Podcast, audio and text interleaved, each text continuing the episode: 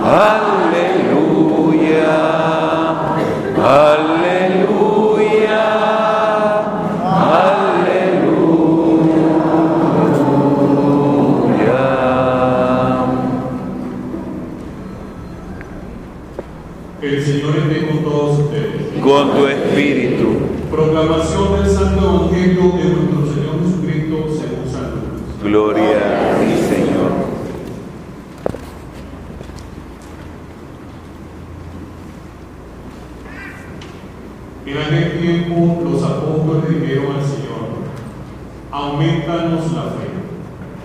El Señor les contestó, si tuvieran fe, aunque fuera tan pequeña como una semilla de mostaza, podrían decir a ese árbol frondoso, arráncate de raíz y plántate en el mar, y los obedecerían. ¿Quién de ustedes, si tiene un siervo que labra la tierra o pastores los rebaños, le dice cuando este regrese del campo, entra enseguida y ponte a comer? No le dirá más bien, prepara que de comer, disponte a servirme para que yo coma y beba. Después comerás y beberás tú. ¿Tendrá acaso que encontrarse agradecido con el siervo porque éste cumplió con su obligación? Así también ustedes, hayan cumplido todo lo que se les mandó, digan, no somos más que siervos, solo hemos hecho lo que teníamos que hacer. Palabra del Señor. Gloria a ti, Señor Jesús.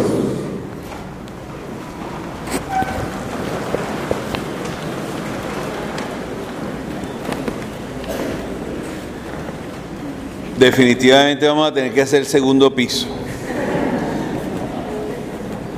Vamos a aprovechar con los 40 años, a lo mejor podemos sacar un segundo piso. Hoy estamos aquí apretaditos. Parecemos lo que les mostré yo a los muchachos en, la, en las gradas. Les llevé un bote donde había medio millón de, de semillas de mostaza, que habían todas en un potecito así pequeño.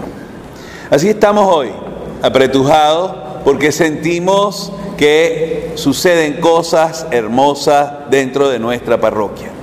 Dentro de poco estos niños van a hacer su primera comunión y ya tienen un año preparándose. Me imagino que se han preparado bastante bien. ¿ah? Déjame mirar la cara de los catequistas. ¿Sí? Esperamos. No sea que lleguen después allí a aquel cuartico y dicen, bueno, ¿qué hago yo en este cuartico? No saben ni siquiera que van a confesarse. Yo me imagino que saben que ahí se confiesa uno, ¿no? Pero también hay un grupo aquí bastante numeroso de hombres y mujeres que hicieron una experiencia que se llama la experiencia de Maús. Después nos darán el testimonio. Pero no están así como amargados, están como muy alegres. ¿Ah? A ver esa sonrisa, chico. Porque no es que fueron allá a que le sacaran punta al lápiz, ¿no? Sino que verdaderamente pues hicieron una experiencia muy hermosa que los llenó y esa es la razón por la que hoy regresan aquí a la parroquia. Yo quisiera que se dieran cuenta de que somos personas que estamos haciendo un camino, una experiencia de vida, pero que hay mucho ruido afuera.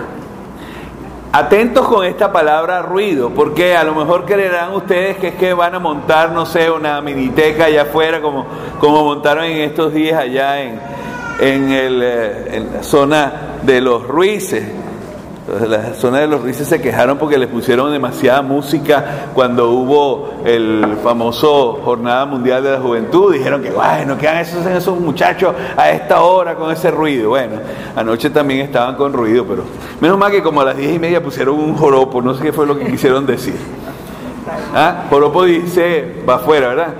Bueno, afuera hay mucho ruido, pero no es a ese ruido al que me estoy refiriendo. Hay un ruido verdaderamente constante que nos está diciendo lo contrario de lo que nosotros queremos vivir. Ese ruido nos está asfixiando, nos está haciendo sentir pesados. A veces nos da por, como dice la primera lectura, de ponernos bravos con el jefe y decirle, pero chico, ¿hasta cuándo vamos a estar con esto?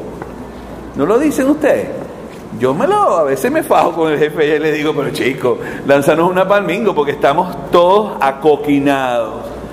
Es una palabra de mi época. Acoquinado, ¿sabes qué significa? Cuando te están golpeando por todas partes y no logras levantar la cabeza. Eso es acoquinado. Resulta que el sentimiento es tan profundo de, digamos, de depresión, de que las cosas no funcionan, que cuando uno los ve, usted dice, ¿qué pasó aquí hoy? ¿Se volvieron locos hoy? ¿Qué pasó? No, no se han vuelto locos. Lo que están es viviendo con el corazón en la mano lo que quieren hacer.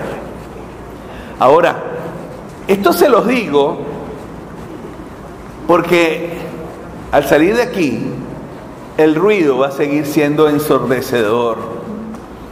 Al salir de aquí nos vamos a dar cuenta de que lo que vivimos aquí parecía como que si estuviéramos dentro de una burbuja como si esto no fuera verdad.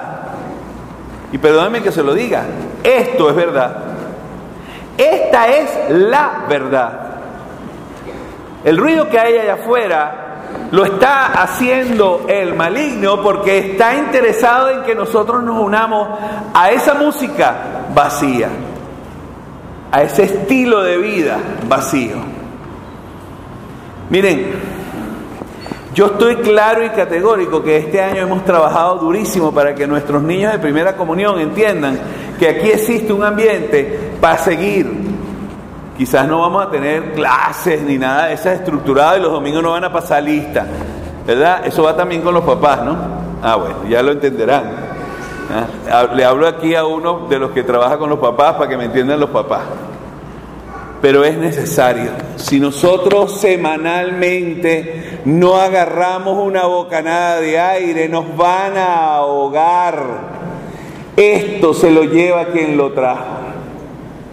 Por eso, tomemos todas las fotografías de la gente que es de, nuestro haber y de nuestro sentir.